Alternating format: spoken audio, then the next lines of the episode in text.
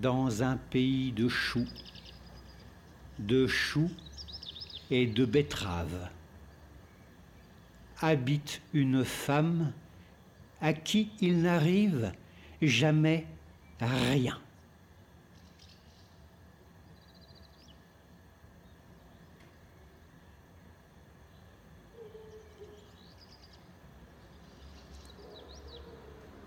Son mari est gentil, ses enfants sont charmants, elle a une belle maison héritée de ses parents.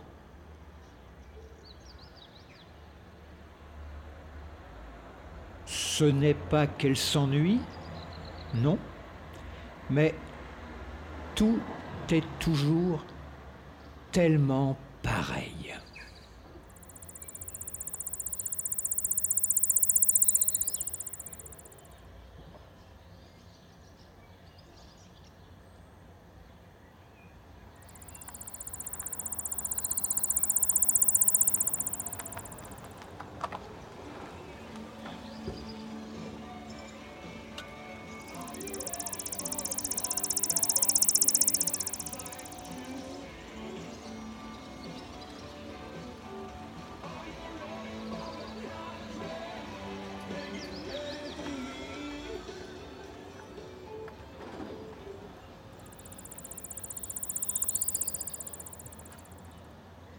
Dans un pays de choux et de betteraves, habite une femme à qui il n'arrive jamais rien.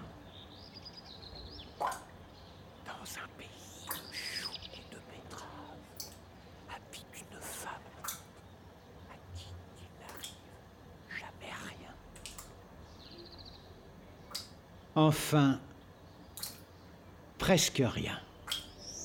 Jamais rien.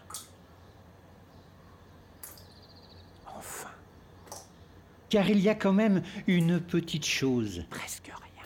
une petite folie, presque une passion, c'est un péché mignon. Presque. Presque rien. Elle aime les champignons. Enfin, Son mari, il aime pas.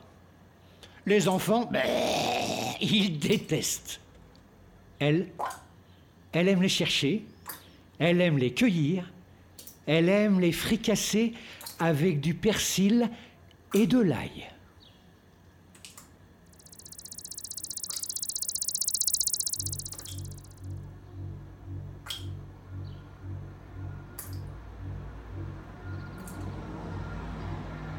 Voilà qu'un matin, la pluie s'est arrêtée. Aujourd'hui, pas d'enfant, pas de mari non plus. La femme est décidée, elle chausse ses souliers, empoigne son panier, s'en va à grandes enjambées, tout droit, vers le bois. Ne cherche pas longtemps. Ils sont là. Elle les voit, sous les grands châtaigniers, encore tout humides de la pluie de la nuit. De la nuit. Dans un pays de choux, de choux et de betteraves, habite une femme à qui il n'arrive jamais rien, sauf quand elle revient avec un panier plein.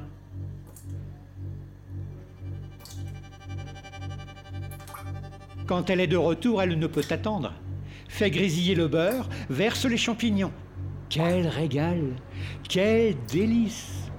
Ces champignons si bons s'appellent des oranges. orange. Champignon comestible à chapeau orangé. À pied et lame jaune.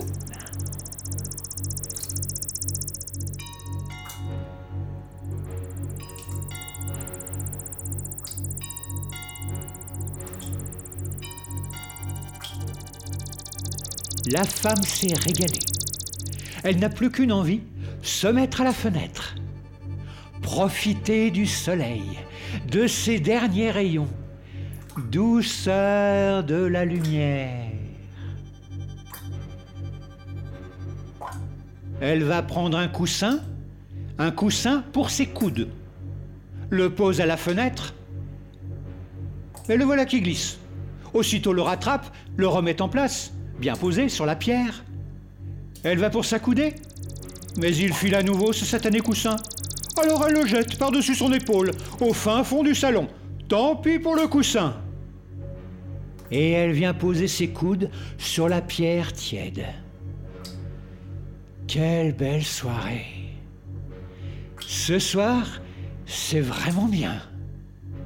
Orange, appelé également amanite des Césars, champignon à volve membraneuse et collerette striée. Tiens, il y a de l'eau. Pourtant ce matin il n'a pas plu. Il y en a partout, qui coulent dans la rue. Si profonde que le pavé, on ne le voit plus. Et ces barques colorées, comme elles sont paisibles. Salut Salut aux plaisanciers qui passent Salut Quelle excellente idée a eu la municipalité de noyer le village. Ça ressemble à Venise. Tiens, la maison tangue. Eh ben oui, c'est normal, puisqu'elle flotte. Orange, ne pas confondre avec l'amanite tumouche, toxique, à chapeau rouge orangé parsemé de flocons blancs, souvent lavé par la pluie de la nuit. De la nuit. En vient le crépuscule, arrive une péniche, longue à n'en plus finir. Elle est peinte de noir, ornée d'un liseré rouge comme le sang. Le charbon qu'elle transporte brûle en flamèche bleue. À la proue du bateau se tient le batelier. Son torse est nu, luisant comme du marbre. Un foulard sur la tête, bracelet d'argent à la cheville. Il tient dans son poing un long crochet d'acier. Pour donner du courage aux rameurs qui transpirent, il chante à pleine voix une chanson d'amour. La femme sent le chant pénétrer les moindres recoins de sa tête et de son corps. La voix fait son chemin. Elle n'a plus qu'une envie, rejoindre le marin, s'en aller avec lui dans un pays lointain, dans un pays torride, sans chou ni betterave. La péniche approche. Elle s'apprête à sauter. Mais que se passe-t-il? Soudain, elle est toute petite. Petite et perdue sur le large appui de pierre. Elle porte sur son dos le fardeau d'une carapace. Une vilaine carapace lourde, luisante et noire. Un scarabée. Elle est devenue un scarabée. Elle implore le marin de bien vouloir l'aider. Elle l'appelle, il se penche. Elle croise son regard. Il a, à la place des yeux, deux billes de métal. Il lance son crochet. Sans peine la harponne et la ramène à lui. Elle voudrait lui dire qu'elle a toujours été une femme bien élevée. Que tout ceci vraiment n'est pas très raisonnable. Mais comment faire quand on est un scarabée? Il ne l'écoute pas. Pas du tout, pas du tout, pas du tout. Il l'a fait aller. Il l'a fait venir sur les charbons brûlants. Il l'a fait griller. Il l'a fait rôtir. Puis sans aucune pitié, sans la moindre élégance, il la porte à sa bouche. La carapace fume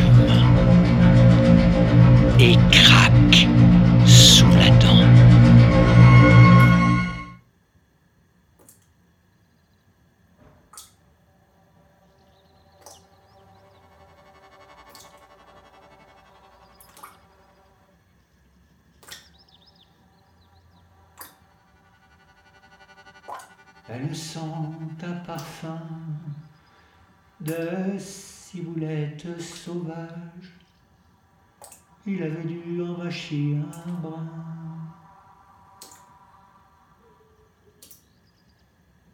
Soupir, murmure, désir, délicieux vertige.